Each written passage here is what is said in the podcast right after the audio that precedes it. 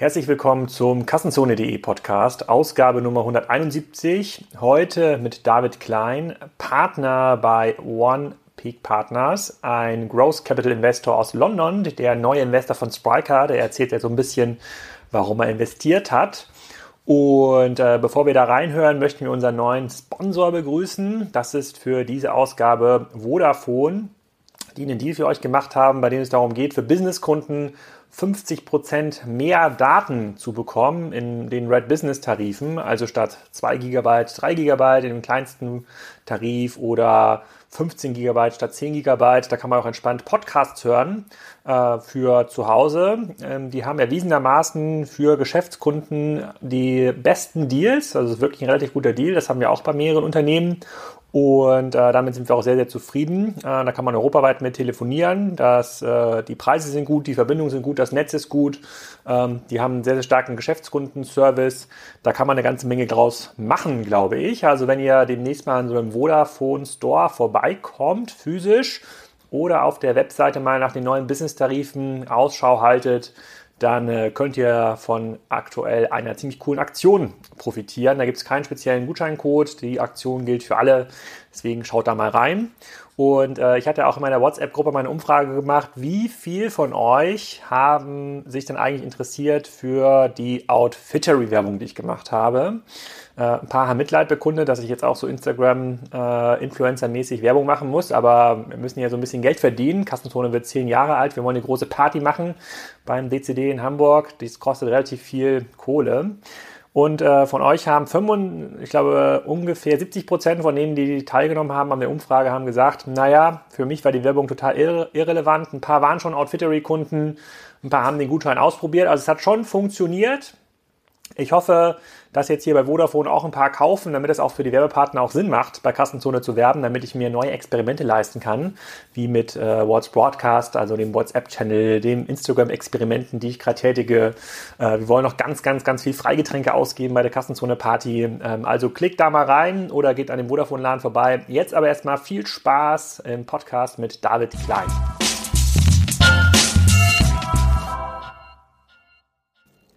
David, willkommen zum Kassenzone.de Podcast. Heute zum Thema ähm, Growth Investor, Wachstumskapital. Du hast ja vor kurzem in Spriker investiert. Das interessiert sicherlich einen Hörer, warum du das gemacht hast.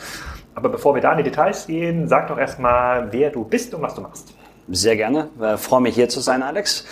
Ähm, mein Name ist David Klein. Ich bin Managing Partner und ähm, einer von zwei Gründern von One Peak Partners äh, aus London, Wachstumskapitalgeber.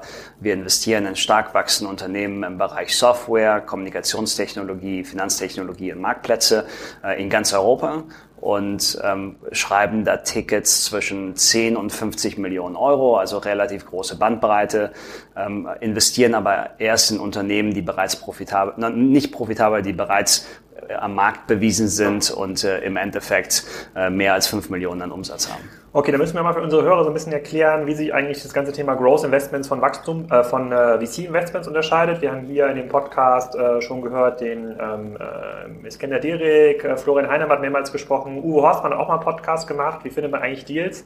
Ähm, es gibt da relativ viel ähm, relativ viel ähm, ja, Gerüchte über den Markt. Gibt es eigentlich zu wenig Growth Investment? Wie sieht die ganze Kapitalisierung des Marktes eigentlich aus?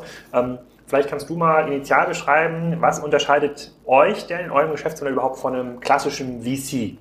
Ja, super Frage. Da bekommen wir nämlich auch sehr häufig von Unternehmen. Im Endeffekt gibt ein paar Unterschiede. Zum einen, äh, wir investieren in Unternehmen, die bereits bewiesen sind, die im Endeffekt äh, eine Bandbreite an Kunden haben, wo wir viel Analyse machen können, wo wir äh, eben sehen können, ob Kunden ihre Verträge erneuert haben in der Vergangenheit, ob sie weiter wachsen, ähm, wie sich das Markt, das Unternehmen am Markt positioniert und dann eben auch im Endeffekt ähm, ein Unternehmen zu nehmen, was größtenteils in ein, zwei, drei Ländern aktiv ist und äh, eben stark skalieren will, also Sales und Marketing Organisation ausbauen, internationalisieren äh, und eben es auf die nächste Stufe zu heben. Das heißt, wir nehmen im Endeffekt kein Venture-Risiko, kein, kein Product-Market-Mix-Risiko sozusagen, sondern äh, nehmen ähm, ein Unternehmen, was bereits bewiesen ist und skalieren es weltweit. Aber würde dann VC nicht auch, also wenn VC in sowas investieren könnte, äh, würde ihr nicht auch da investieren oder unterscheiden sich, die, unterscheiden sich quasi die Renditemöglichkeiten dieser Anlageklassen massiv? Sie, zum einen unterscheiden sich die Renditemöglichkeiten sicherlich in gewisser Weise. Also ein VC schaut, dass er 10x plus auf, äh, auf seinen Deals machen kann. Unser Target sind normalerweise drei bis fünfmal unser Geld. Äh, nichtsdestotrotz machen wir natürlich auch gerne mehr. Mhm. Ähm, aber ähm, wo man im Endeffekt hinschauen muss, ist, dass unsere Tickets deutlich größer sind als, als viele der kleineren VCs. Und für die größeren VCs ist es sicherlich so, dass sie nur in Unternehmen investieren, wenn es auch das Potenzial hat, eine Milliarde oder mehr wert zu sein. Wobei es für uns wichtig ist, dass wir in stark wachsende Unternehmen äh, äh investieren, die gerne natürlich auch eine Milliarde oder mehr wert sein können, äh, aber nicht sein müssen. Und ich glaube, das ist einer der großen Unterschiede. Kannst du mal ein bisschen zur Struktur von einem Fonds was erzählen? Also wie viele Investments könnt ihr eigentlich äh, machen im Jahr? Über welchen Zeitraum könnt ihr das machen? Wie viele Leute arbeiten dann an, an, an, ähm, an so einem Investment? Ist es irgendwann ausgeschöpft? Also müsst ihr irgendwann aufhören und den nächsten Fonds auflegen? Wie funktioniert das? Ja, also wir machen normal 10 bis 15 Investitionen äh, aus einem Fonds, ähm, drei bis vier Investitionen pro Jahr. Ähm, und normalerweise haben wir ein komplettes Deal-Team auf einem Fonds. Das heißt, ähm, ähm, ein bis zwei Managing Partner, ein Direktor äh, und dann ein Associate, ein Analyst. Das heißt, wir machen wirklich viel Arbeit.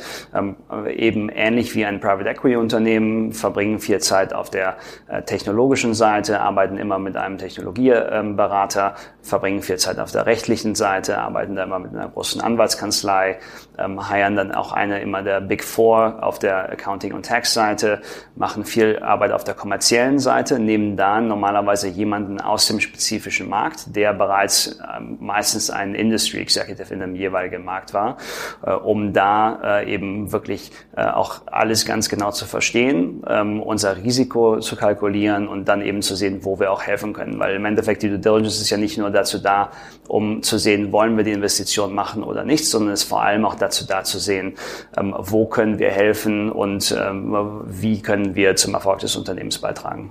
Kannst du mal ein Beispiel dafür geben? Also äh, quasi viel Tech Diligence oder viel Legal Diligence wird ja in einigen Fällen auch mal dazu führen, dass ihr mal einen Deal nicht macht. Also das, sagen, das geht ja ins Vollinvestment. Kannst du mal so einen Ballpark geben? Wie viele Stunden Zeit fließt denn so ein Investment wie Spriker im Vorfeld rein, um das über diese ganzen äh, Gruppen überhaupt zu prüfen? Ja, also wenn wir unsere Due Diligence machen, ist das immer nur eine sogenannte Confirmatory Due Diligence. Das heißt, wir haben unsere Arbeit vor Termsheet schon gemacht. Mhm. Das ist für uns sehr wichtig, dass wir eben eine 100% Hitrate haben von Termsheet bis zum Closing. Okay. Mhm. Ähm, was wir vor Termsheet machen, ist vor allem die finanzielle Seite. Also wir schauen uns alle Kunden an, äh, machen unsere Kohortenanalyse, ja.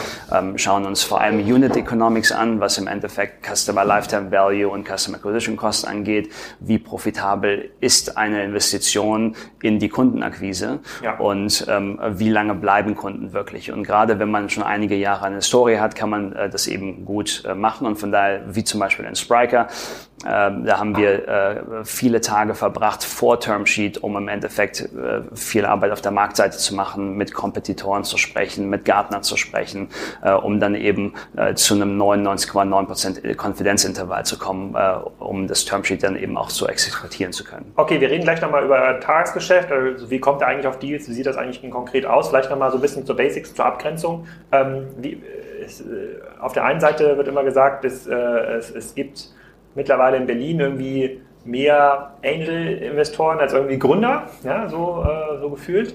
Ähm, auf der anderen Seite wird dann immer gesagt, es fehlt irgendwie an, an Wachstumskapital. So meine Perception ist jetzt, das ist jetzt gerade nur die Spiker-Perception, eigentlich sozusagen gute Businesses finden eigentlich ausreichend Kapitalzugang. Es gibt aber wenig Kapital für hochriskante Growth-Investments, wo man wirklich sagt, so dieser Proof, den du suchst oder den, auf den du halt schaust, den gibt es eigentlich noch nicht. Man wettet immer noch ein Stückchen auf das Thema PowerPoint und Markt.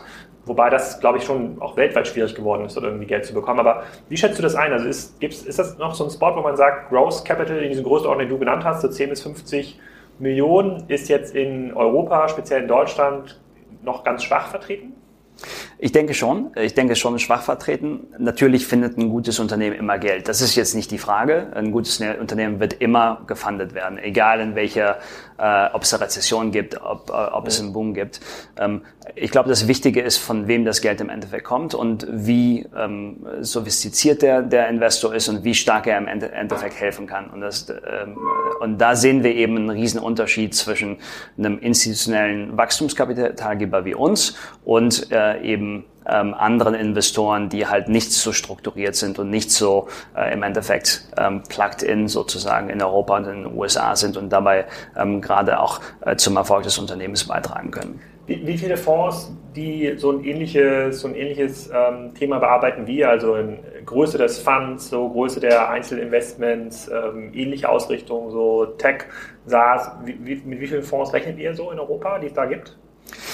In Europa sehen wir vielleicht drei, vier, die ganz Europa abdecken. Und dann gibt es in jedem größeren Land nochmal ein, zwei, drei, kommt auf das Land an, ähm, spezifische Fonds, die sich dann jeweils nur auf dieses eine Land fokussieren. Und ihr deckt ganz Europa ab? Wir decken ganz Europa ab, ja. Und kannst du ein bisschen was zu eurem Portfolio sagen? Also was habt ihr schon bisher investiert und ähm, seit wann macht ihr das eigentlich? Ich glaube, das hast du noch gar nicht gesagt. Ja, sehr gerne. Also äh, ist unser erster Fonds. Ähm, uns gibt es seit Ende 2014.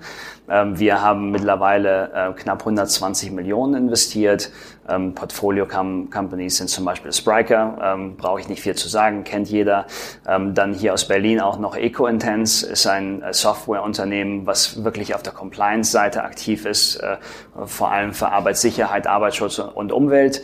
Ähm, wir haben investiert in DocPlanner, was ein Patient Appointment Booking Software Unternehmen ist, ähm, aus Polen, was aktiv ist vor allem in sechs Kernmärkten. Das ist Polen, Italien, Spanien, Türkei, ähm, Brasilien und Mexiko. Ähm, wir haben investiert ähm, in Kupel, was ein Marktplatz für Temporärarbeit aus der Schweiz ist, die mittlerweile auch in anderen Ländern aktiv sind.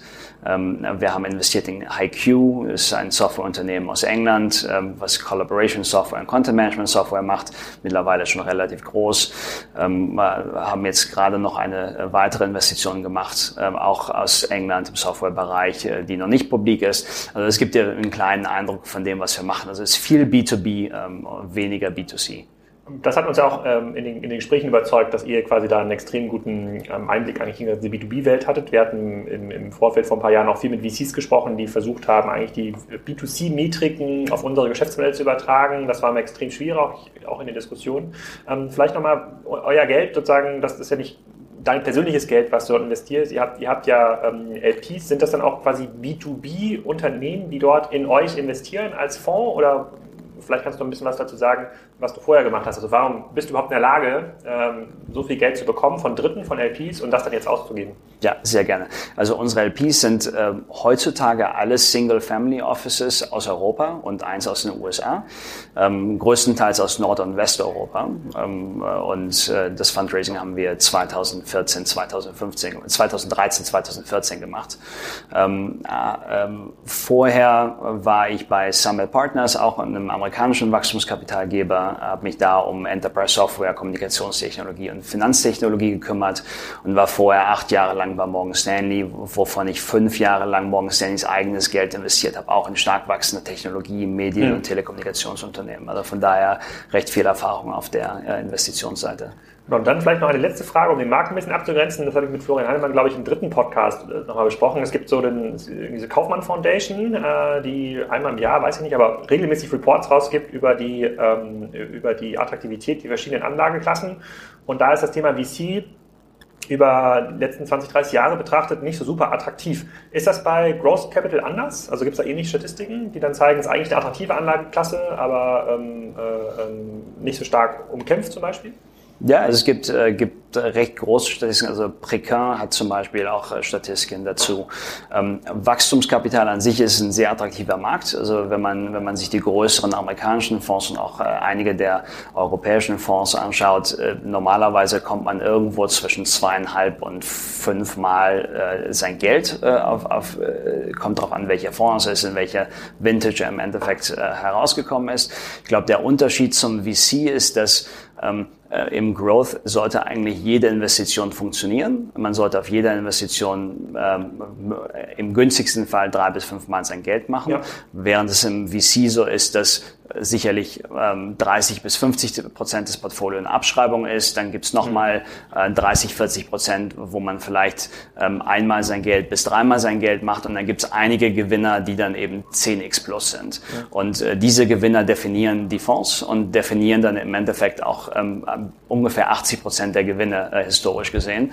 Und das ist eben der große Unterschied zwischen VC und Growth. Und von daher auf der VC-Seite gibt's viele kleinere VCs, die eben nicht in den Gewinnern sind und von daher schlechte Returns machen, was dann eben die gesamte Industrie runterzieht und wo viele der Großen dann eben gute Returns aber, machen. Aber wenn das stimmt, was du sagst, dass, dass man eigentlich eine relativ gute Rendite-Sicherheit hat in, äh, in diesem Growth Capital ähm, Sektor bei dem aktuellen Zins- und Anlagemarkt, müsste es ja so sein, wenn du eine halbwegs sinnvolle Track Record hast, dass wir, wenn du einen neuen Fonds auflegst, das sehr schnell überschrieben ist, oder? Also ich meine, hast du auf jeden Fall das gleiche Limit wie, wie VCs auch? Ihr könnt jetzt quasi keinen 900 Millionen Fonds raisen, dann würden quasi die niedrigen für euch irgendwie nicht mehr ausgeben. Ihr könnt halt irgendwas zwischen so 150 und 300 kann man wahrscheinlich sinnvoll im Growth Capital Bereich machen. Ähm, ist es da auch so, dass man dann einfach mehr Angebot bekommt, wenn man einen Track Record hat, der halbwegs reputabel ist? Ja, das auf jeden Fall. Ja? Das ist auf jeden Fall der Fall. Und äh, ich glaube, ein großer Unterschied ist auch noch, dass es in Europa im Vergleich zu den USA eben wenig Wachstumsinvestoren gibt,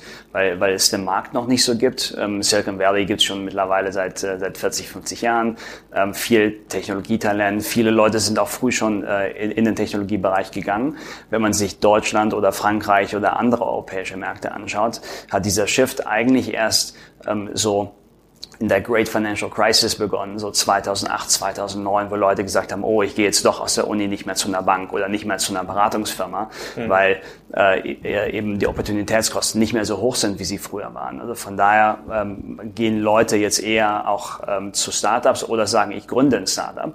Äh, und von daher haben wir in den letzten zehn Jahren einfach äh, eine, eine, einen wahnsinnigen Shift äh, in Europa gesehen, vor allem was die B2B-Seite äh, der, der Geschäfte angeht, weil es auch ähm, abgesehen davon, dass es mehr Gründer gibt, ist es billiger geworden, äh, ein Softwareunternehmen zu gründen. Äh, also man kann alles auf einer Pro-Usage-Basis ähm, ähm, kaufen, ob es jetzt AWS ist oder andere Geschichten. Man braucht nicht mehr die, die große äh, initiale Investition zu machen.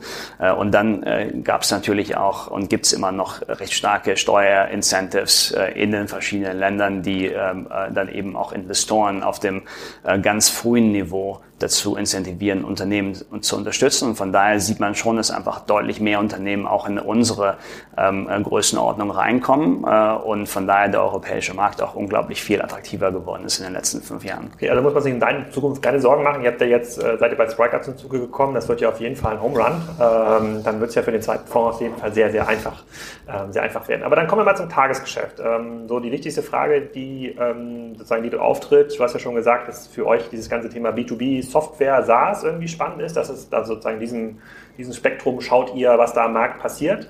Ähm, wie kommt ihr denn auf neue Deals? Also wie, wie, wie findet ihr attraktive Targets und wie stellt ihr eigentlich sicher, dass ihr früh genug im Prozess dann äh, das auch prüft oder zur richtigen Zeit halt einen Termsheet abgibt? Das ist ja relativ viel Timing abhängig eigentlich. Ja, auf jeden Fall. Also wir verbringen viel Zeit damit, ähm, Beziehungen mit Unternehmen aufzubauen, äh, im Endeffekt früh da zu sein. Was heißt, ähm, wir gehen zu vielen Messen, treffen Unternehmen dort.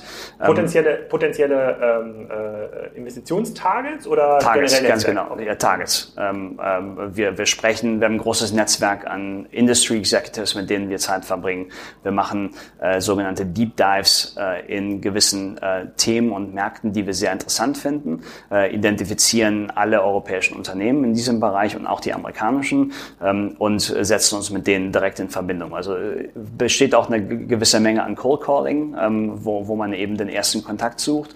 Äh, und gerade nach dem ersten Gespräch, nach dem ersten Meeting hat man einen guten Eindruck, ob das ein Unternehmen ist, was sich gut entwickeln kann oder nicht. Wenn es zu früh für uns ist, dann bleiben wir in Kontakt, setzen uns äh, dann vielleicht sechs Monate später nochmal in Verbindung und so bauen wir im Endeffekt äh, die Beziehungen auf. Und wenn wir was sehen, was wir gerne mögen, dann äh, sind wir eben sehr schnell, wie, wie ihr ja auch gesehen habt.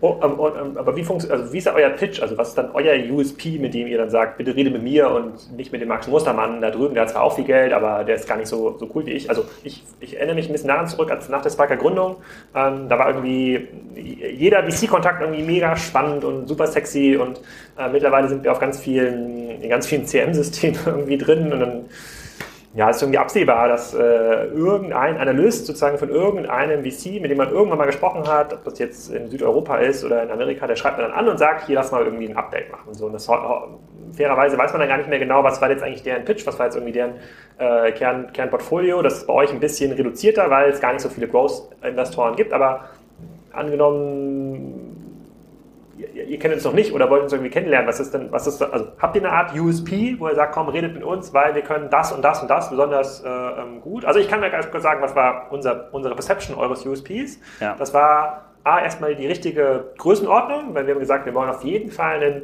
Fonds, der mindestens 10 Millionen machen kann und da jetzt nicht irgendwie nochmal fünf befreundete Fonds fragen muss. Das dauert alles viel zu lange. Ähm, und wir wollen jemanden, der sich in diesem B2B-Softwaremarkt auskennt, weil alle Gespräche, die wir geführt haben mit Leuten, die noch Lead und Investment gemacht haben, da verbringt man 90 Prozent mit Market Education und redet gar nicht über das Business an sich. Das war quasi für uns so ein bisschen das Auswahlkriterium. Habt ihr noch andere oder habt ihr irgendwelche Überzeugungsstrategien, um da neue Targets zu, ähm, ja, zu akquirieren eigentlich? Ja, äh, also äh, sehr gute Frage bekommen wir auch eben sehr häufig. Was ist unser Mehrwert? Ähm, also es sind verschiedene äh, Sachen, die wir machen. Zum einen ähm, helfen wir dabei, ähm, äh, eben weiteren Umsatz zu generieren. Introduktion zu potenziellen äh, Kunden, äh, die durch unser Netzwerk kommen äh, und die wir im Endeffekt einführen. Zum Zweiten äh, geht es äh, darum, ähm, meistens ist es so, dass ein Unternehmen in eurem Niveau eben auch noch viel heiern muss. vor allem auf der, ähm, zum einen auf der Bordseite und dann zum Zweiten im, im Management-Team, wenn es da irgendwelche Löcher gibt. Da, da, helfen wir auch im Endeffekt, Introduktion zu machen. zum Dritten. Ja, guter Hinweis. Also alle Leute, die hier zuhören, auf jeden jeden Fall auf die spriker.com slash jobs mal schauen. Da haben wir locker 80 offene Stellen zurzeit. Äh, äh, nicht nur Management, auch andere Rollen. Genau. Ja, ganz genau. Zum dritten, ähm, größter Painpoint ist meistens und Marketing und die Skalierung des und Marketing Teams vor allem international. Äh, das sind auch Sachen, äh, wo wir ähm, eben viel Erfahrung haben, wo wir bei der Strukturierung helfen, bei, wo wir beim, beim Hiring helfen äh, und wo wir dann eben auch äh, gerade international die Introduktion machen können. Vierter Punkt ist M&A. Das ist bei euch jetzt noch nicht der Fall gewesen, aber EcoIntense hat zum Beispiel im, im Dezember letzten Jahres Nord Safety gekauft aus Finnland, wo wir die Akquisition gesourced haben, äh, sie äh, dann äh, dem Unternehmen äh, zugänglich gemacht haben, die ersten Meetings organisiert haben, dabei waren, bei der, bei der ähm, Integration, dann bei der Due Diligence geholfen haben und dann auch bei der Integration geholfen haben. Das ist eben auch einer der Fälle. Dadurch, dass wir ein recht großes Netzwerk haben, viel Cold Calling machen, mit vielen Unternehmen sprechen, sehen wir einfach wahnsinnig viel im Markt. Äh, dann der fünfte fünfte äh, Fall sind äh, gerade auf der Finanzierungsseite, ob es jetzt Working Capital Facilities sind, andere Debt Facilities. Ähm, da können wir eben auch ähm, äh, stark bei helfen. Und dann ähm, nicht zuletzt eben einer der wichtigsten Punkte, wenn es zu einem weiteren Fundraising kommt oder auch vor allem dann zum Exit beim Craften der Equity Story helfen wir sehr. Und wir sind dabei eben ein, sehr partnerschaftlicher Investor. Wir haben eine, eine Minderheitsmentalität, äh, was eben wichtig ist. Also es ist immer sehr freundschaftlich, wie wirst du ja mittlerweile auch schon gemerkt haben, äh, dass wir nicht hier sitzen und sagen, so muss es aber sein und es geht gar nicht anders, sondern äh, jedes Unternehmen ist anders, jedes Unternehmen muss anders gehandhabt werden, aber es gibt eben gewisse Dinge, die für alle Unternehmen auch Sinn machen und wo, wo wir eben viel Erfahrung mitbringen. Also ich kann ja offenlegen, sozusagen, warum wir dann sozusagen das auch mit euch gemacht haben, auch gerne gemacht haben. Sozusagen, ihr hattet ja einen, äh, sozusagen einen Termsheet abgegeben und dann kamen auch noch mal sozusagen einige weitere dazu, ähm, teilweise auch mit äh, äh, sogar besseren kommerziellen Terms. Ähm, wobei, Boris, mir geht halt darum, wir sagen das ja auch unseren Kunden immer, am Ende des Tages geht es um, viel um Geschwindigkeit in diesem Markt. Man muss halt sozusagen sehr viel ausprobieren und man muss, man darf auf keinen Fall das beim Thema Geschwindigkeit Ab, Abstriche machen. Und ähm, du, ja, im Wesentlichen äh, warst ja da auch äh, sozusagen im Lead, hast halt äh, alle Anfragen, egal welcher Art, wie komplex, immer extrem produktiv innerhalb von Stunden beantwortet ohne zurückzukommen und zu sagen, nee, das müssen wir jetzt nächsten Montag in unser Investoren-Meeting, in euer Investoren-Meeting mit reinnehmen. Das macht, hat den Prozess halt massiv beschleunigt. Ne? Das muss man fairerweise sagen. Dann haben wir gesagt, komm, dann, äh, dann, dann das, das können wir jetzt innerhalb von ein paar Wochen durchziehen und können uns jetzt in ähm, 2018 um das Business äh, wieder kümmern und wachsen, bevor wir jetzt irgendwie eine strukturierte Runde machen. Das hat das, äh, wir haben ja mittlerweile viele ähm, andere Investoren kennengelernt und das fanden wir einfach super attraktiv, dass da jemand sitzt, äh, genauso wie Project A auch, wo dann unser, unser Venture-Partner ist, Latif Sanders, die einfach können in einem Raum sitzen, eigentlich alles durchentscheiden und dann wird es auch so gemacht, ohne dass jemand rausgehen muss, jemanden fragen. Das macht halt, das macht halt die Geschwindigkeit. Ähm, okay, das ist sozusagen erstmal äh, sehr gut nachvollziehbar. Äh, sozusagen, das heißt, wenn es B2B-Unternehmen gibt im Softwarebereich, die stark wachsen und sozusagen, äh, sozusagen spannende Kohorten haben, äh, die sozusagen können wir euch äh, einen guten Partner finden. Was mich äh, auf jeden Fall noch interessieren würde, ist, im VC-Bereich haben wir sehr, sehr viel die Mentalität getroffen, wenn wir mit VCs gesprochen haben, vor zwei, drei Jahren, wenn es um Deals ging oder auch um Finanzierungsrunden ging, die gesagt haben, wer ist denn noch dabei oder wie kann man das dann irgendwie zusammen ähm, strukturieren? Und das war für mich immer so ein bisschen schwierig zu verstehen, weil mein Verständnis war, dass es ja eigentlich ein kompetitiver Markt ist, bei dem man sich um Deals streiten muss. Und zumindest hier in der Berliner Szene ist es aber sehr, sehr, weiß gar nicht, ob partnerschaftlich das richtige Wort ist, aber irgendwie sichern sich alle untereinander ab. Ne? Wenn zehn VCs irgendwie sich den Deal teilen können, ist die, ist die Gesamtperception ist irgendwie besser für alle, weil da jeder interessiert ist. So meine Perception ist ja, dann ist keiner so richtig interessiert und äh, ähm, eingeloggt. Ist eigentlich doof.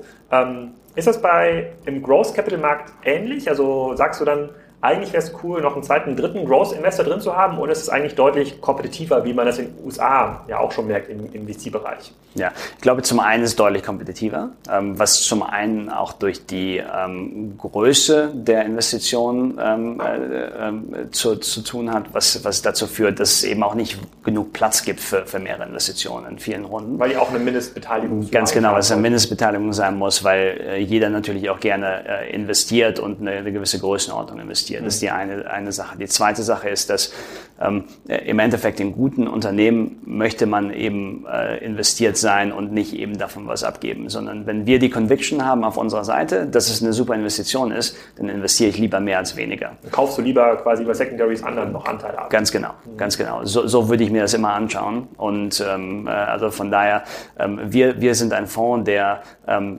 sehr stark mit Conviction arbeitet, der natürlich seine Arbeit macht äh, und auf Basis der Arbeit entscheidet, das wollen wir machen, das wollen wir nicht machen. Es gibt eben keinen Fall, wo wir sagen, das wollen wir ein bisschen machen. Entweder wir wollen es machen oder wir wollen es nicht machen. Und das wir wollen es machen heißt dann, wir wollen auch so viel Kapital wie möglich investieren. Also von daher äh, würden wir eigentlich immer lieber Sachen alleine machen äh, äh, und mit dem Unternehmen und den Gründern arbeiten, ähm, anstatt äh, eben da was zusammen zu machen, außer wenn der Deal jetzt größer wird. Mhm. Okay, wie viele, wie viele Momente pro Jahr hast du, wo du sagst, boah, da müssen wir irgendwie rein, das müssen wir irgendwie machen?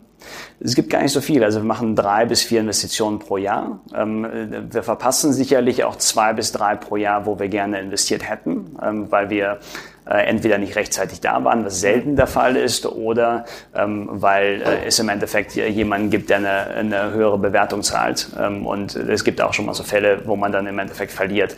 Ähm, aber es sind so im, im Schnitt sechs bis sieben pro Jahr, wo ich sagen würde, ja, da würde ich gerne investieren. Und es gibt mal Jahre, da gibt es vielleicht nur zwei und da gibt es Jahre, da gibt es zehn. Ja, das ist schwierig zu sagen. Und seid ihr gezwungen, quasi euer Fondsgeld in einem gewissen Zeitraum auch auszugeben? Oder kann man auch mal kann man auch mal zu seinen LPs gehen und sagen, nee, du, 2018, das war irgendwie nicht so ein geiles Jahr, waren nur irgendwie Nieten dabei. Geht das? Was kann man sich leisten? Ja, man, man kann sich das schon, also auf der Wachstumsseite kann man sich das schon leisten. Also, und man kann es halt nie genau äh, im Endeffekt einschätzen, wann die besten Unternehmen in Europa ähm, äh, eben äh, investierbar sind. Und also wir haben zum Beispiel äh, letztes Jahr haben wir ähm, äh, drei Investitionen gemacht, äh, wovon zwei am gleichen Tag geclosed haben, witzigerweise. Ja, ähm, also solche Sachen kann man einfach nicht, nicht genau einschätzen. In 2016 ähm, haben wir nichts gemacht, ähm, keine einzige Investition, haben aber in Q4 2015 zwei Investitionen gemacht, in Q1 2016 zwei. So, ähm, das heißt, es waren vier innerhalb von 18 Monaten ähm, aber null in dem, in dem Zeitraum von zwölf Monaten. Also von daher, man kann sich nicht genau aussuchen, wann im Endeffekt die hervorragenden Investitionsgelegenheiten kommen. Und wir nehmen es so, wie es kommt. Äh, und wir machen jetzt keine Investitionen, weil wir gerade denken, oh, wir müssen jetzt aber nochmal investieren, sondern wir machen nur Investitionen, wenn die Conviction wirklich auch Ja, ich glaube, wenn man jetzt nicht so einen tollen Dealflow hat, so spätestens im zweiten trockenen Jahr, so am Ende fragt man sich dann schon, irgendwie viele andere haben investiert, ne? es gibt viel PR, so, wir müssen irgendwie was tun. Sozusagen der, der Druck steigt ja dann äh, ähm, äh, schon irgendwann. Wenn du auf den kompletten europäischen Markt schaust, ähm, siehst du eine unterschiedliche Dynamiken und auch Regeln, wenn du jetzt mal einen Deal in Spanien machst versus Deutschland versus Finnland versus auch UK. Es gibt ja immer die Diskussion, so was eigentlich, wo ist eigentlich das, wo ist eigentlich der Anführungsstrichen Start-up äh, ähm, Tech Hotspot da scheint Berlin so aus meiner Sicht mittlerweile einen ziemlich guten ähm, Track zu haben. Wie nimmst du das wahr? Also insbesondere UK, weil du wohnst ja auch in London versus, ja. äh, versus Deutschland, aber auch über den Tellerrand hinausgeschaut, andere Länder, wenn ihr andere Deals auch in, in, in Scanix irgendwie seht? Ja, also sicherlich die Hotspots sind, also Berlin in Deutschland, ähm, vor allem für Consumer. Also wenn man sich Software anschaut, gibt es wahrscheinlich sogar noch mehr in München als in Berlin. Ja. Ähm, ähm, Hamburg ist wahrscheinlich die dritte Stadt in Europa, würde ich, äh, in, in, Deutschland, würde ich sagen. Ähm, London äh, ist ein, ein riesen Hotspot, vor allem auch auf der Fintech-Seite und auf der Software-Seite, weniger auf der Consumer-Seite. Ähm, äh, in Skandinavien sehen wir Schweden vor allem äh, als äh, sehr interessantes Land mit äh, Stockholm und Malmö. Äh, Wobei Stockholm, was das Thema Growth-Investoren angeht, ja sehr, sehr kompetitiv Ganz genau. ist. Ganz genau. Und, der schwedische Markt und der englische Markt sind wahrscheinlich innerhalb Europas die kompetitivsten Märkte, wenn man Israel mal, mal rauslässt, der mit Abstand der kompetitivste Markt von allen äh, ist, wenn man wenn man es mit dazu nimmt. Ähm, äh, und, und dann äh, in Kopenhagen, also in Dänemark, äh, sehen wir ähm, auch noch sehr viele interessante B2B-Unternehmen, ähm, die auch größtenteils vielleicht noch ein kleines bisschen früher sind als, äh, als in Schweden, aber äh, mittlerweile auch deutlich mehr Unternehmen in unsere Größenordnung reinwachsen. Ähm, wir sehen in Frankreich äh, vor allem in den letzten Jahren ähm, auch einen deutlichen Anstieg an sehr interessanten B2B-Unternehmen, vor allem Softwareunternehmen, äh, größtenteils aus der Pariser Region, weniger in den Regionen, aber ähm, Paris selbst ist, ist sehr interessant. Mhm. Frankreich hat immer schon gutes äh, Ingenieurstalent gehabt und die ist eben ähnlich wie im deutschsprachigen Bereich. In den letzten zehn Jahren sind die auch deutlich mehr auf die Tech-Seite rübergegangen. in Spanien sehen wir vor allem aus der Barcelona-Region mehr und mehr interessante Unternehmen, ist ein bisschen früher als die anderen Märkte, ähm, eben auch vor allem durch die sehr starke Krise in Spanien bedingt. Ähm, das, früher das heißt noch nicht so stark entwickelt. Noch nicht so stark entwickelt. Also es ist eher auf der Venture-Seite passiert relativ viel, auf der Growth-Seite noch nicht so wahnsinnig viel. Portugal ist dann noch mal eine Stufe früher als, äh, als Spanien. Ähm, und dann ähm, ab und zu sehen wir in Osteuropa ähm, sehr interessante Unternehmen. Ähm, was sich in Osteuropa abgezeichnet hat, ist, dass es gab zuerst den Trend, dass ähm, viele westeuropäische und amerikanische Unternehmen Ableger in Osteuropa hatten, die die R&D gemacht haben. Gab schon immer gutes mathematisches Talent, gutes Developer-Talent.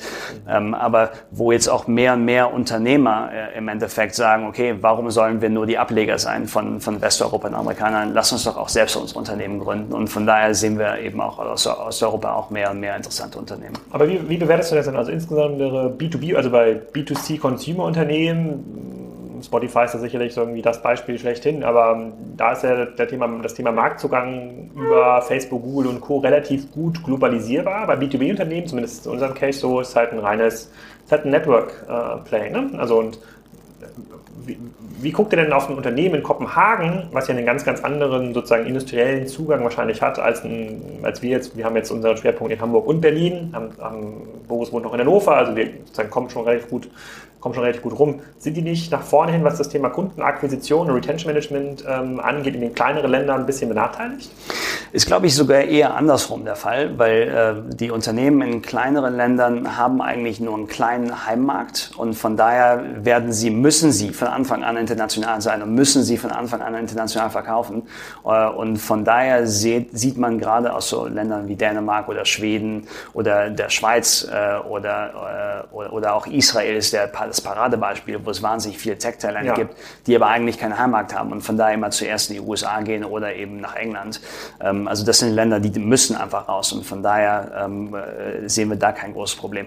Ähm, Unternehmen aus Deutschland oder Frankreich sind häufig erstmal, dadurch, dass sie in so einem großen Markt sind, incentiviert zu sagen, okay, wir haben unsere Brand in unserem Markt, wir verkaufen erstmal in unserem Markt äh, und dann machen wir es erstmal ein, ein relativ großes Unternehmen hier und dann international, internationalisieren wir. Beides ist okay ähm, äh, und äh, ist, auch, ist auch machbar, ähm, aber ist einfach aus der Not gedrungen, dass die kleineren Länder halt direkt internationalisieren müssen. Okay, dann habe ich noch mal eine Frage über die Wettbewerbssituation quasi in dem Kapitalmarkt, in dem ihr ähm, aktiv seid. Bei den VCs merkt man zumindest so einen Trend, dass die zunehmend auch größere zweite, dritte Fonds raisen und eigentlich in den Growth Capital Bereich reinkommen. Aus der PI-Ecke merkt man, dass die Assets, die sie in den letzten zwei Dekaden kaufen konnten, ähm, dass es die nicht mehr so vielfältig gibt und es schwerer wird, ist das zu hebeln. Das heißt, dass irgendwie KKA und Co. spalten dann einfach mal eine halbe Milliarde irgendwo ab und sagen, jetzt machen wir auch äh, ähm, ähm, ähm Growth Capital. Dann könnte man ja meinen, ihr als Growth Capital Geber könnt ja sagen, also man orientiert sich immer nach oben dann, sagen, dann können wir auch ein bisschen äh, PI machen. Also verschwimmt das so ein bisschen oder ist das, äh, weil das, es, es, es, gibt ja quasi durch die Niedrigzinspolitik halt so viel Geld im Markt und die, die müssen ja irgendwo an, angelegt werden, ähm, dass die Deals dann zunehmend unattraktiver werden, auch in der Klasse, in der ihr, äh, in der ihr unterwegs seid. Ist das so oder wenn das so ist, wie geht ihr damit um? Ja, ist, ist nicht der Fall. Also äh, wir sehen viel Geld auf der VC-Seite und vor allem kleinen VC-Seite ähm, bis hin zu fünf bis sieben Millionen ungefähr. Was heißt kleinen VC-Seite? Also fünf bis sieben Millionen Tickets okay. ähm, pro Investition. Ähm, und dann äh, eben, was, was ich jetzt als Wachstumskapitalmarkt bezeichnen würde, von sieben bis zu 40 Millionen ungefähr. Da gibt's relativ wenig Kapital, also wenig äh, Kapitalgeber, die diese Summen investieren können, die eben auch im Endeffekt äh, vor allem auf der B2B-Seite Software verstehen, Finanztechnologie verstehen und eben auch Mehrwert äh, leisten können. Und dann ab 40 Millionen Equity Checks ähm, wird's halt äh, doch wieder sehr kompetitiv. Da gibt's die ähm, amerikanischen Wachstumskapitalgeber, die auch in Europa sitzen, die ähm, eben da anfangen, äh, unter anderem mein, mein ehemaliger Arbeitgeber. Ähm, äh, dann äh, haben wir, ganz genau. Und was du sagtest, ähm, auch was die großen ähm, Private Equity Fonds angeht, die haben natürlich auch alle gemerkt, dass es kein großes Wachstum in der Industrie äh, mehr gibt ja. äh, und von daher sich äh, auch auf Technologie fokussiert haben oder auf Wachstum fokussiert haben. Alle haben ungefähr eine Milliarde Fonds geraced, was dann heißt, die fangen auch alle bei 40, 50 Millionen an. Also und auf der Größenordnung sieht's dann normalerweise auch so aus. Dann, dann wird ein, ein Investmentbanker geheiert, dann wird ein Prozess gefahren äh, und dann gewinnt halt einfach der der höchste Bidder. Ja, und, äh, und also das heißt, von 40 Millionen plus wird es deutlich kompetitiver. Äh, von daher sehen wir die 10 bis 30 Millionen oder 10 bis 40 Millionen Spanne als die attraktivste, können aber bis 50 Millionen investieren. Mhm. Okay, das verstehe ich. Kann man das grundsätzlich so rechnen, dass man sagt, also ein Fonds kann, egal wie groß der jetzt ist, immer nur 10 bis 20 sinnvolle Investments machen? Du hast gerade gesagt, bei einer Milliarde sind es irgendwie 40 Millionen, die man mindestens geben muss. Das heißt, da passen dann, wahrscheinlich geben ja manchmal 80 und bestimmte Dinge werden auch nochmal reserviert für ein bestehendes Investment. Also 10 bis 20 Cases passen eigentlich da rein. Könnte man auch sagen, ein 10 Milliarden Fonds muss dann eigentlich immer eine halbe Milliarde bis eine Milliarde Investments machen? Ja, ich meine, das, das ist genau der Fall, weil im Endeffekt man hat eine gewisse Teamgröße, ähm, man will auch eine gewisse Arbeit machen mit dem Portfoliounternehmen, weil man will eigentlich nicht als Wachstumskapitalgeber äh, nur passiv Kapital zur Verfügung stellen und dann mhm. sagen, okay, hier Gründer, äh, viel Spaß, gebt es aus und investiert es gut und dann äh, kommt ihr wieder, wenn, wenn ihr mal einen Exit macht. So ist es nicht, sondern möchte auch im Endeffekt Mehrwert generieren. Äh, und von daher, das ist natürlich eine gewisse Arbeit und dazu sind gewisse Teamgrößen notwendig. Auf der VC-Seite ist es anders, wo normalerweise mehr investiert wird, um eben diese Gewinner zu finden ja, und, äh, und dann eben äh, äh Leute mehr reservieren für, für Follow-up-Investments. Mhm. Ähm, äh, auf der größeren Seite, was wir da sehen, ist, dass, äh, dass es da ähnlich ist, dass da, dass da vor allem um Buyout geht ähm, ähm mehr 60, 70 oder 100 Prozent äh, sogar von Unternehmen gekauft werden, neue Management-Teams eingesetzt werden und da eben viel Arbeit auf der operativen Seite passiert, was dann eben auch heißt, die Equity-Checks müssen größer sein. Ähm, einer der interessanten Trends, die wir gerade sehen durch, durch Soft, Softbank vor allem, durch den neuen 93 Milliarden Vision Fund, äh, ist, dass äh, viele auch der amerikanischen VCs jetzt sagen, oh... Ähm, das ist im Grunde genommen so der, ich hatte verfolgt so eigentlich, es war eigentlich im Grunde genommen DST, die so die Regeln neu gesetzt haben für sozusagen diese großen Checks, die einfach ja nicht blind reingegangen sind, haben die gesagt, okay, hier sind halt 800 Millionen, hier sind 2 Milliarden, hier sind irgendwie 3 Milliarden und jetzt kommt Softbank, äh, was ist das, Südkorea? Nee, wo, wo kommen die nochmal her? Äh, aus Japan. Ja, aus Japan, ja. Genau. Ähm, und ähm, in, das, das, das, verregelt, das verändert jetzt nochmal die Regeln. Ja, das, das, das verändert, ja, das, das verändert die Regeln und es ist sicherlich auch so, dass Softbank jetzt als einer der Exit-Kanäle für, für VCs und Wachstumskapitalgeber gesehen wird, weil sie äh, nicht nur Primary, sondern auch Secondary machen, wie man jetzt zum Beispiel bei Uber gesehen hat. Ähm, und äh, viele äh, VCs jetzt im Endeffekt sagen, gut, Softbank schreibt also äh, als Minimum 150 Millionen, aber am liebsten so viel wie möglich. Ähm, und von daher ähm, sehen wir jetzt größere Fonds wie Sequoia, die jetzt gerade 8 Milliarden raisen, die sagen, okay, wir brauchen eigentlich größere Fonds, um eben auch mal ein paar hundert Millionen in einem Check schreiben zu können, was wir sonst nicht machen können. Und das ist ein genereller Trend, den wir gesehen haben auf der größeren Seite, der sich auch so ein bisschen jetzt runtergezogen hat auf, äh, auf, auf viele andere Unternehmen. Also viele äh, Investitionen, äh, die wir im Endeffekt gerade sehen, auch für kleinere Unternehmen wollen alle 20, 30 Millionen raisen. Also die Rundengrößen sind schon deutlich größer geworden in den letzten Jahren, was natürlich zum einen mit dem Kapital zu, zu tun hat und zum zweiten durch den Trend, den wir im Markt sehen. Mhm. Gibt es bei euch in eurer Szene, also sozusagen in der Growth-Investoren-Szene, ist das auch so ein reger Austausch, wie hier in Berlin findet ja nicht nur jeden Tag irgendwie ein Gründer-Netzwerk-Event statt, sondern irgendwie auch so ein VC, so VCs treffen sich, reden über eigentlich alle die ähnlichen Deals. Wir haben immer den Eindruck, dass wenn man hier einen Deal in den VC-Markt gibt, ist er komplett transparent. Sozusagen, steht im kompletten Markt zur Verfügung und dann findet eigentlich die Absprache über das Interesse äh, na, nicht hinter geschlossenen Türen, aber es ist äh, sozusagen eigentlich, ähm, ähm, es äh, findet in irgendeiner Form ähm, indirekt statt, so dass dann irgendwann so ein, ein, sinnvoller Preis, der wird quasi zwischen den Leuten irgendwie ausgemändelt. Ja? Ähm, Gibt es so eine, also einen intensiven Austausch in deiner Szene? Also triffst du dich oft mit Leuten noch von irgendwie Summit Goldman Sachs und redet über bestimmte Targets oder wie sich diese Märkte verändern oder redet auch über sowas wie Uber oder Konkurrenten wie ein MyTaxi oder was auch immer, wie sich diese Märkte entwickeln? Oder ist das tatsächlich ganz, ganz klassische ähm, Handarbeit sozusagen von Analysten, wo du dann mit deinen äh, äh, Partnern und sozusagen euren Team dann wirklich einmal die Woche zusammensitzt und Märkte diskutiert, um dort dort versucht, proprietäres Wissen aufzubauen. Wie kann man sich das vorstellen bei euch? Ja, also äh, ist sicherlich eine Mischung davon. Also äh, wir sprechen nicht über Unternehmen, die wir uns gerade anschauen, äh, weil es im Endeffekt ein kompetitiver Markt und wir wollen das einfach auch nicht machen. Und deswegen, was, was äh, Targets angeht, die wir uns gerade anschauen, da machen wir unsere Arbeit. Wir sprechen natürlich ähm, dann mit den Gartenanalysten, Forest-Analysten, IDC-Analysten, machen Referenzcalls und so weiter ähm, und kommen da zu unserer eigenen Meinung. Ähm, wir sprechen natürlich mit anderen Wachstumskapitalgebern über den Markt oder über äh, im Endeffekt Portfoliounternehmen, was gut gelaufen ist, was nicht gut gelaufen ist. Aber wir reden nicht über den Dealflow, der jetzt gerade aktiv ist. Hm. Glaubst du, es gibt noch eine, ähm, es gibt jetzt noch mal so einen richtigen Schwung in diesem Growth Investment Markt? Man sagt so, jetzt haben wir jetzt hier fünf Jahre lang alle rumgemeckert, dass es hier so wenig Geld gibt. Fairerweise muss man das auch so ein bisschen normalisieren, weil viele Businesses, die quasi im Kern kein solides Geschäftsmodell sind, aus Kassenzone.de-Perspektive muss ich dazu sagen, die ist sehr, sehr kritisch immer, ähm, kriegen kein Geld, aber die würden auch kein Geld kriegen aus meiner Sicht, wenn der Markt hier überschwemmt wäre von Growth-Investoren. Glaubst du, da entwickelt sich jetzt im nächsten Jahr noch was? Gibt das ist so wie jetzt dem oberen Ende mit äh, Softbank äh, und am unteren Ende zum Beispiel mit AngelList im VC-Bereich, wo man sagt, so, hier gibt es neue Technologien, neue Bieter, komplett neue Regeln, denen ihr euch auch irgendwie stellen müsst? Hast du da irgendwie eine Vermutung, was da passiert? Ich meine, im Endeffekt ineffiziente Märkte bleiben nicht äh, äh, jahrzehntelang ineffizient, sondern das heißt, es wird sicherlich mehr Wettbewerb in den nächsten Jahren geben. Äh, ich denke schon, dass es äh, immer noch mit Abstand der attraktivste Teil des Markts ist, weil man eben in Unternehmen investiert, die sich bereits bewiesen haben, wo es um Skalierung geht äh, und wo es im Endeffekt dann wichtig ist, als Wachstumskapitalgeber A, seine Brand aufzubauen äh, und eben zu zeigen, okay, ich habe wirklich schon sehr vielen guten Unternehmen geholfen äh, und von daher kann ich euch auch helfen. Äh, und zum, zum Zweiten, es wichtig ist, ähm, äh, im, im Endeffekt dann äh, Leute zu haben und sein Team aufgebaut zu haben, die im Endeffekt äh, einen großen Erfahrungsschatz in dem Bereich haben. Das ist nämlich das große Problem in, in Europa. Es gibt halt einfach nicht viele erfahrene und gute Technologieinvestoren, vor allem auf der B2B-Seite. Äh, und von daher denke ich, dass der Markt sicherlich in den nächsten fünf bis sieben Jahren stimmt, noch sehr interessant sein wird. Ja. Ähm, äh, vor allem für uns äh, noch sehr interessant sein wird. Wird es kompetitiver? Ja, bin ich mir sicher. Ähm, wird das schnell passieren? Nein. Und das ist genau der, der Grund, warum es nicht schnell passieren wird, ist, dass es eben nicht viele erfahrene Leute gibt.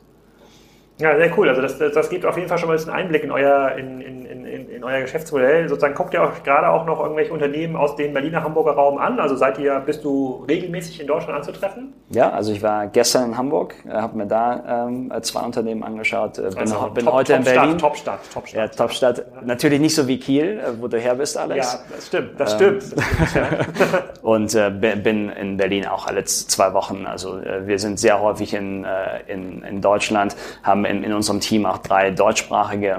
Ähm, äh, von daher, äh, also Deutschland ist für uns einer der wichtigsten Märkte in Europa. Ja, das war für uns auch relativ attraktiv. Ne? Also bei euch spricht ein Großteil des Teams irgendwie Deutsch. Es gibt diesen Zugang zum, äh, zum UK-Markt auf jeden Fall ein bisschen stärker. Er bringt ja auch ein ganz starkes Netzwerk mit. Also neben dem Know-how, was du gerade ähm, aufgezählt hast, wenn es um das Thema Recruitment äh, geht und M&A, habt ihr schon irgendwie so auch, auch spannende potenzielle Kunden, die für uns irgendwie ähm, interessant sind. Das spricht für uns natürlich auch, dass dann man mal, mal sozusagen über den Ärmelkanal rüber, rüber schaut. Ähm, das ist ziemlich cool. Ähm, ja, wir äh, sozusagen ja, hatten schon vor, im Vorfeld besprochen, sozusagen wir stellen nachher nochmal eine E-Mail-Adresse in, äh, in, die, in die Shownotes. Wir können das auf jeden Fall sehr empfehlen, sozusagen sich mit euch nach Verbindung zu setzen, wenn es um solche Ticketgrößen gibt. Ne, wenn es im Bereich äh, B2B sozusagen Proven Track Record angesiedelt ist, äh, sind die Wochen, in denen wir jetzt schon zusammenarbeiten, haben wir eine sehr, sehr gute Erfahrung gemacht. Ich hoffe, das sagen wir auch noch im nächsten Jahr, äh, wenn wir dann weitere Podcasts. Aufgenommen, aufgenommen haben. Bedanke mich für äh, deine Zeit. Vielen Dank, äh, und dann besprechen wir hier mal die äh, nächsten strategischen Schritte von Spiker, die auch alle gerne mithören würden hier im Podcast, das weiß ich, aber äh, das machen wir auch hinter verschlossenen Türen. Vielen Dank. Wunderbar. Danke. Wenn euch der Podcast gefallen hat, bitte bewertet den Podcast auch bei iTunes oder bei SoundCloud, teilt euren Freunden mit oder bewertet immerhin mal das E-Commerce-Buch auf Amazon. Solltest du es noch nicht haben, erst kaufen, dann bewerten. Das ist nur fair. Solltest du es schon haben, dann bitte eine Bewertung.